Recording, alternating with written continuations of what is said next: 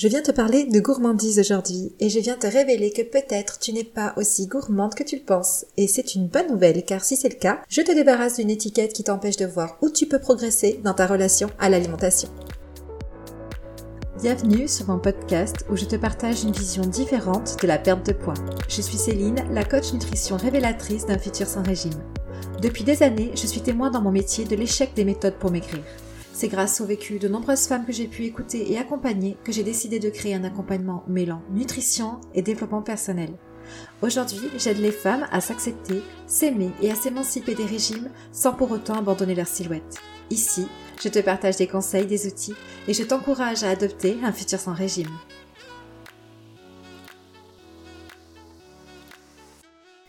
Salut, j'espère que tu vas bien. Si tu es tout comme moi une maman, tu vis les dernières journées avant les vacances scolaires de Noël. Les enfants sont quand même bien bien excités, puis on les comprend. Même nous les adultes, hein, c'est une période où parfois on est beaucoup plus nerveux qu'à l'habitude.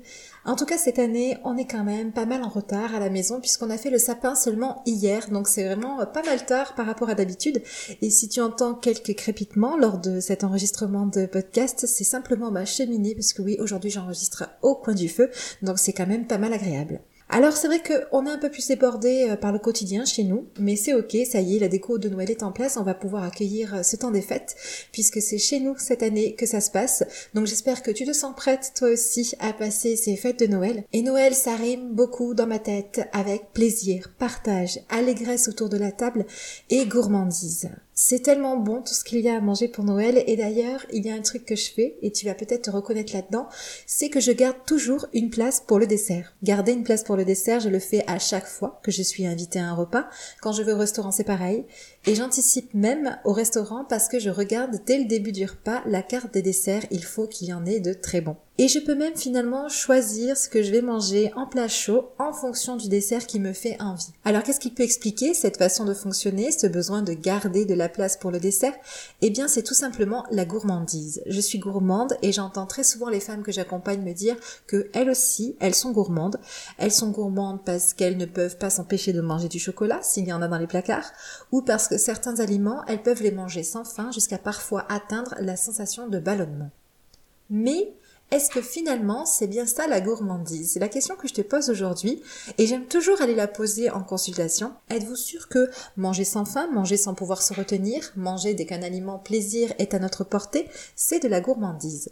C'est une question qui peut déstabiliser car elle vient remettre en question notre identité de mangeuse et puis on ne se l'est jamais vraiment posée.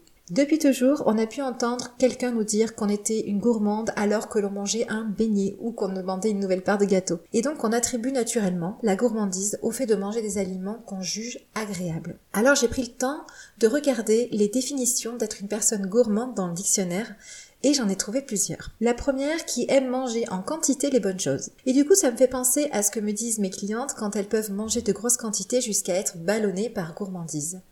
Il y a aussi qui aiment la bonne nourriture mangée par plaisir. Bon là, ça me rappelle l'idée de manger sans faim, par gourmandise donc, qui aime manger, tout simplement. Donc pour cette définition, je suis assez mitigée parce que aimer manger, avoir envie de manger, c'est juste indispensable. Sans cela, on ne mangerait pas et donc on ne survivrait pas. Autre définition, personne qui mange beaucoup, avidement, malproprement. Bon, cette définition m'a fait presque penser à la compulsion alimentaire. Et j'ai trouvé aussi qu'ils recherchent le plaisir de manger des mets succulents, des sucreries, des friandises. Donc ici, être gourmand, c'est rattaché aux aliments sucrés, mais je rencontre quand même pas mal de femmes gourmandes de fromage. Donc même si c'est vrai que dans l'esprit collectif, la gourmandise se rapporte plutôt aux aliments sucrés, ce ne sont pas les seuls concernés par la gourmandise. Et enfin, la dernière définition qui aime la bonne nourriture et qui sait l'apprécier. Alors c'est quand même fou le nombre de définitions différentes qui existent, et je ne m'attendais pas à en trouver autant, et c'est donc ces mêmes idées de la gourmandise que je retrouve dans mes accompagnements. La seule que je retiens, moi, c'est qui sait apprécier. Et c'est dans ce sens-là que je me sens gourmande.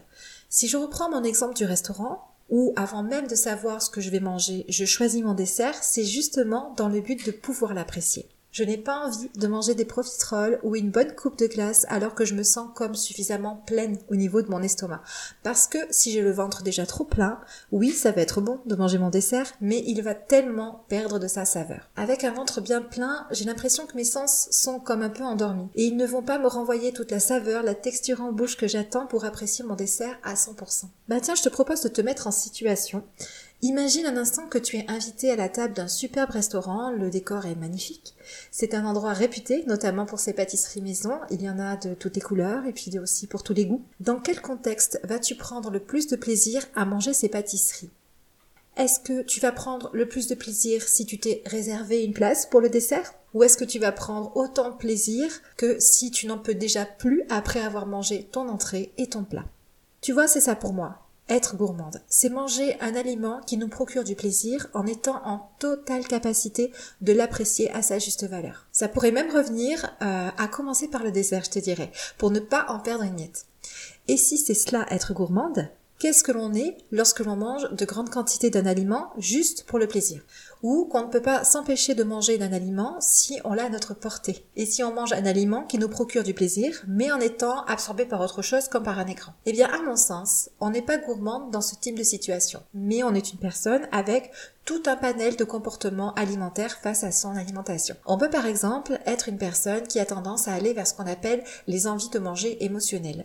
Et dans ce type de comportement, on va aller se réconforter en mangeant des aliments que l'on a pour habitude de s'interdire, que ce soit pour euh, calmer une émotion que l'on vit désagréable ou au contraire prolonger un état de bien-être. On peut aussi être une personne qui a tendance à la compulsion et dans ce cas, toujours en présence de l'aliment qui nous procure du plaisir, on finit par le consommer dans des quantités importantes. Aussi le comportement qui se rattache à la restriction cognitive, où on va se priver d'un aliment qu'on aime manger pour le plaisir qu'il nous procure, mais on se prive par peur de grossir et forcément, le jour où notre route croise ce fameux aliment, on ne peut pas résister à l'envie d'en manger. Et tu vois, dans ces trois situations, l'envie de manger émotionnelle, la compulsion alimentaire, la restriction cognitive, on a vite fait de se coller l'étiquette de la gourmande. Et c'est là que je t'amène à te questionner. Es-tu réellement gourmande? Ou, si t'arrives d'être gourmande comme je peux l'être moi-même au restaurant, est-ce que tu l'es à chaque fois que tu manges un aliment qui te procure du plaisir? Est-ce que c'est la gourmandise qui est le moteur de ta prise alimentaire? Ou est-ce que caché, derrière l'image de la fille gourmande, il n'y aurait pas chez toi des comportements alimentaires qui n'ont pas grand-chose à voir avec la gourmandise? Alors si depuis que tu es petite, on te dit que tu es gourmande, je peux comprendre que ce soit assez difficile aujourd'hui d'aller imaginer qu'à toutes les fois où tu t'es dit que tu mangeais par gourmandise, il s'agissait peut-être d'autre chose. Mais tu vois, aujourd'hui, je viens t'apporter une autre façon de voir les choses, une autre définition de la gourmandise, et si tu le souhaites, ça t'offre l'opportunité d'aller mieux te connaître dans ta façon de manger. Il te suffit de simplement être vigilante les prochaines fois où tu iras manger un aliment par plaisir. Juste assez de vigilance pour te demander si c'est réellement de la gourmandise ou si c'est autre chose qui te conduit à manger. Alors j'ai pas envie de te faire culpabiliser de manger tes émotions ou d'avoir des compulsions alimentaires, donc rappelle-toi que des envies de manger émotionnelles, tout le monde en a, c'est un moyen naturel que nous avons pour réguler nos émotions. Ça ne va devenir problématique que quand on s'enferme uniquement dans cette solution. Pour ce qui est de la restriction cognitive qui peut conduire à la compulsion, sache que la toute première étape pour aller traiter ce type de comportement, c'est d'avoir conscience de leur présence, d'avoir conscience que c'est un problème pour soi dans son quotidien.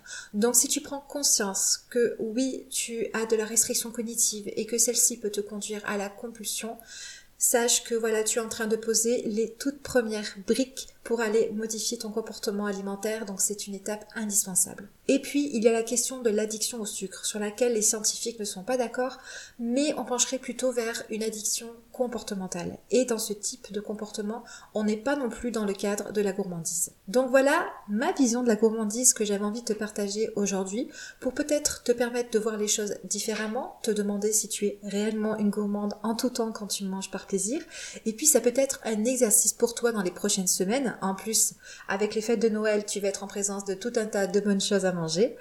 Donc, j'ai envie de te dire, place une petite caméra au-dessus de ta tête et observe-toi à toutes les fois où tu vas culpabiliser de ta gourmandise Demande-toi si tu es bien dans la posture d'une gourmande et il n'y a pas de mal à être une personne gourmande. Remets en cause cette étiquette que tu portes peut-être parce que finalement on ne peut pas grand-chose contre la gourmandise. En revanche, on peut faire évoluer un comportement alimentaire. Donc si tu te sentais coincé euh, dans ta perte de poids en disant moi je suis trop gourmande pour pouvoir y arriver, eh bien tu vois, je te donne l'opportunité d'aller voir réellement euh, quel comportement alimentaire tu as et puis si tu es réellement la gourmande qui peut t'empêcher d'aller perdre du poids pour atteindre ton poids d'équilibre.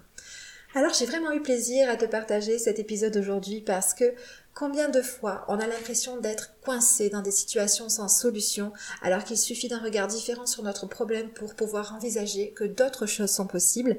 Si ça te parle ce que je t'ai raconté aujourd'hui, si tu te rends compte que oui, tu peux être gourmande, mais que la plupart du temps il s'agit d'autre chose et que jusqu'à présent tu n'en avais pas conscience, j'aimerais bien que tu viennes me le dire, que tu me rapportes tes prises de conscience.